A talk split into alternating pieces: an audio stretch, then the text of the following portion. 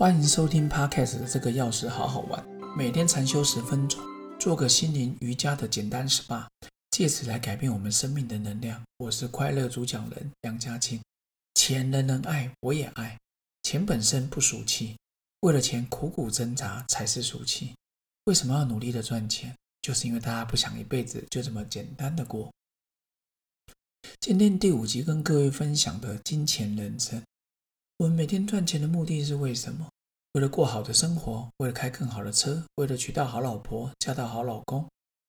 背后真正的关键，其实赚这么多钱，我觉得就是为了回报周遭的人，父母、另一半、子女、亲朋好友、同事、同学，你也可以对你的宠物，还有周遭万物。那人靠什么赚钱的方法太多了。第一个靠体力，第二个靠专长，第三个靠你的颜值，第四个靠家世，第五个靠投资，第六个靠运气，第七个靠灾难，有人发灾难财，第八个靠别人，第九个靠斜杠，很多赚钱的方式去帮你。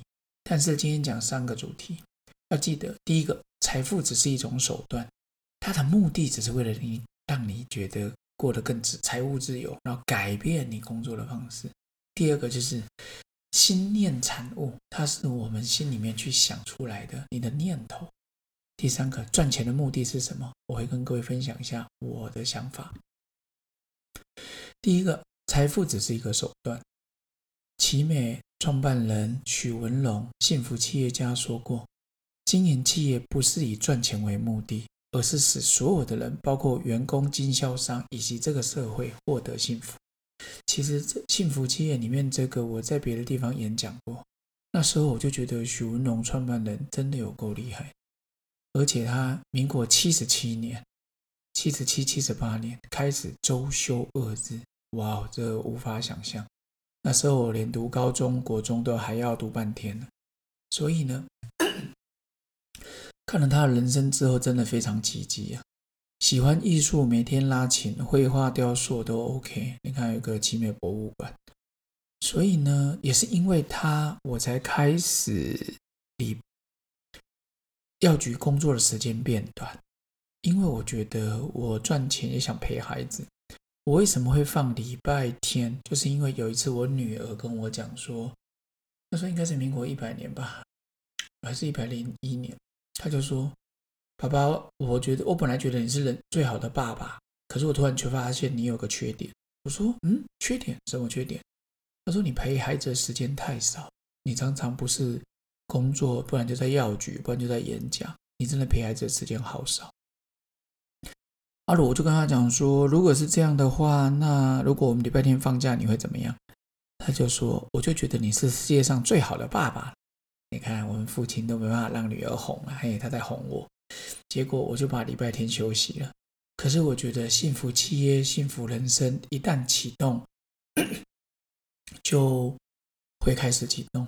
有时候我咳嗽，要跟各位听众说个抱歉因为我有妥瑞过冬，有时候真的就是忍不住啊，也顺便跟各位知道一下。好，然后其实呃，越想忍住越忍不住，我干脆就咳出来。然后，其实后来的礼拜六，我也开始周休二日，也跟同事在分享。所以呢，我还记得我第一次放礼拜天的时候，是利用一个母亲节的前夕，我跟我们同事说，如果以后礼拜天放假的话，各位觉得怎么样？他们说：天哪，这是一个最好的母亲节礼物了。所以那时候就这样送了。那第二次的周休二日，我记得是三月吧，过完年，我就说啊，大家也不要这么累了，就这样。不过。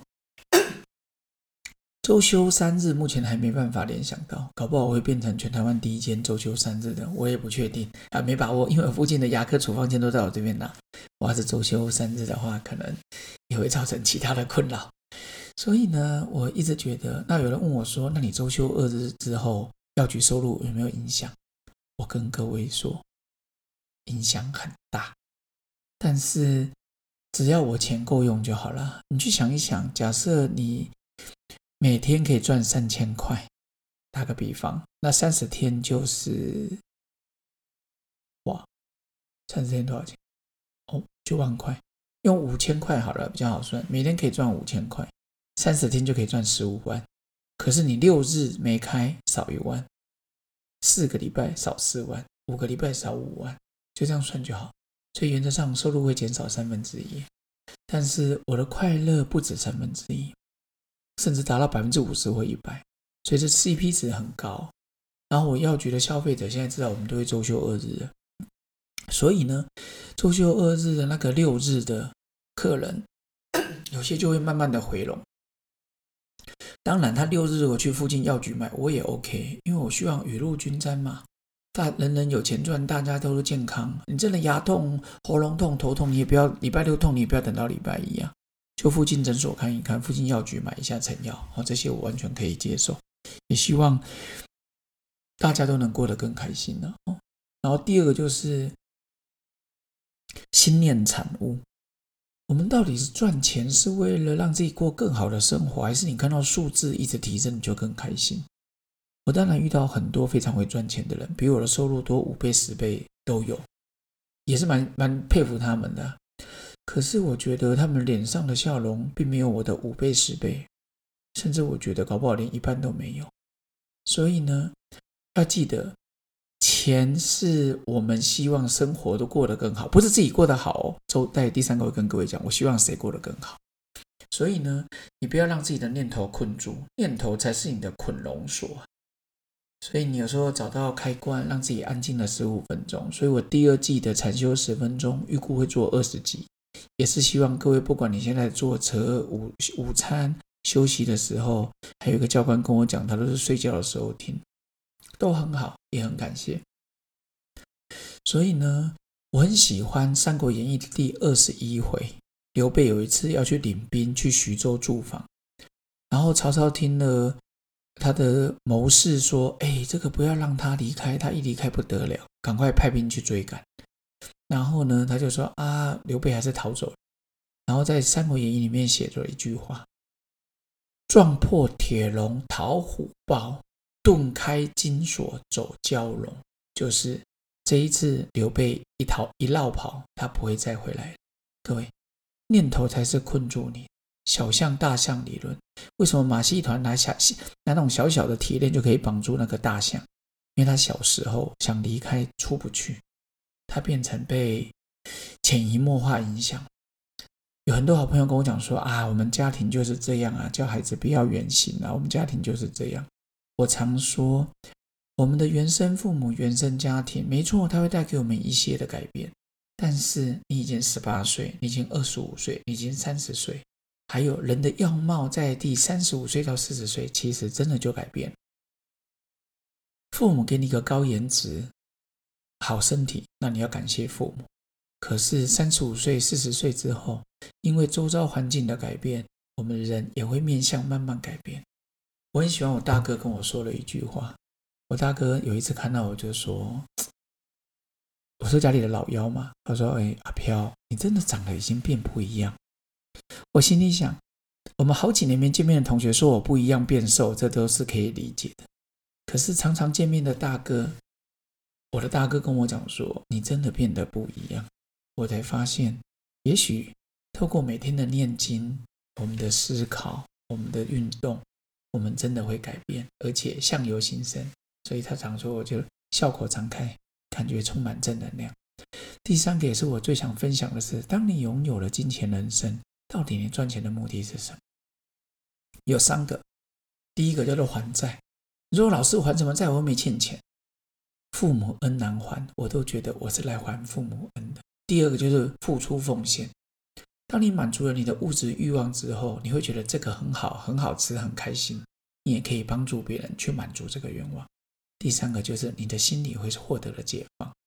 所以那天我去联立信医院，现在就联信国际医院，跟那个周遭的长照关怀的那些人来上课。其中一个八十六岁的阿北吧，哦，他就听完我讲完之后，他来跟我讲，因为里面有分享到一句话，我说各位。如果现在你的孩子已经上班了，每个月会拿零用钱，会拿奉养金，两千块、三千块、五千块，甚至有人给到一万块。很多爸爸妈妈都说啊，不要了，不要了，你要存钱买车、买房子、买什么投资。然后呢，我就说，我也常跟我妈妈说，我以前我爸在的时候，我说孩子拿钱给你，你就是要拿。我们是来报恩的，你不要让我们报恩，连利息跟本金都在银行，再过十五年，那利息本金会越来越重。我们来报恩，你就欢喜接受嘛。母亲节、父亲节、年夜饭的时候，你想拿出来请客就拿出来，就是这阿妈请的，这爸爸请的，这阿公请的。说真的，所有人会更开心。然后付出奉献就是，如果你觉得你从麦当劳走出来，觉得这个很好吃，有一包薯条，你看到旁边的游民，你想请他就给他。不过我怕他要跟你要汉堡了。哎，如果你觉得可以，那也没关系。你说你想吃什么，你要走回去帮他买一份。各位。除非你是学生，只要你是上班族，买一份九十九元特餐给别人，真的伤不了我们。对你来讲，只有九十九块；对对方来讲，像一千块、一万块这么大。我觉得这是 CP 值最高的部分，帮助别人回馈那个 CP 值真的超高。金钱的本质是为了让我们生命过得更好，加上服务他人。金钱跟财富跟能量是成正比，你越心平气和，你的能量越高。吸引力法则里面，你能吸引的好的东西就会越多。最后呢，跟各位分享就是，从今天开始，就不要再为钱烦恼，你要凭着本事让自己过得更好。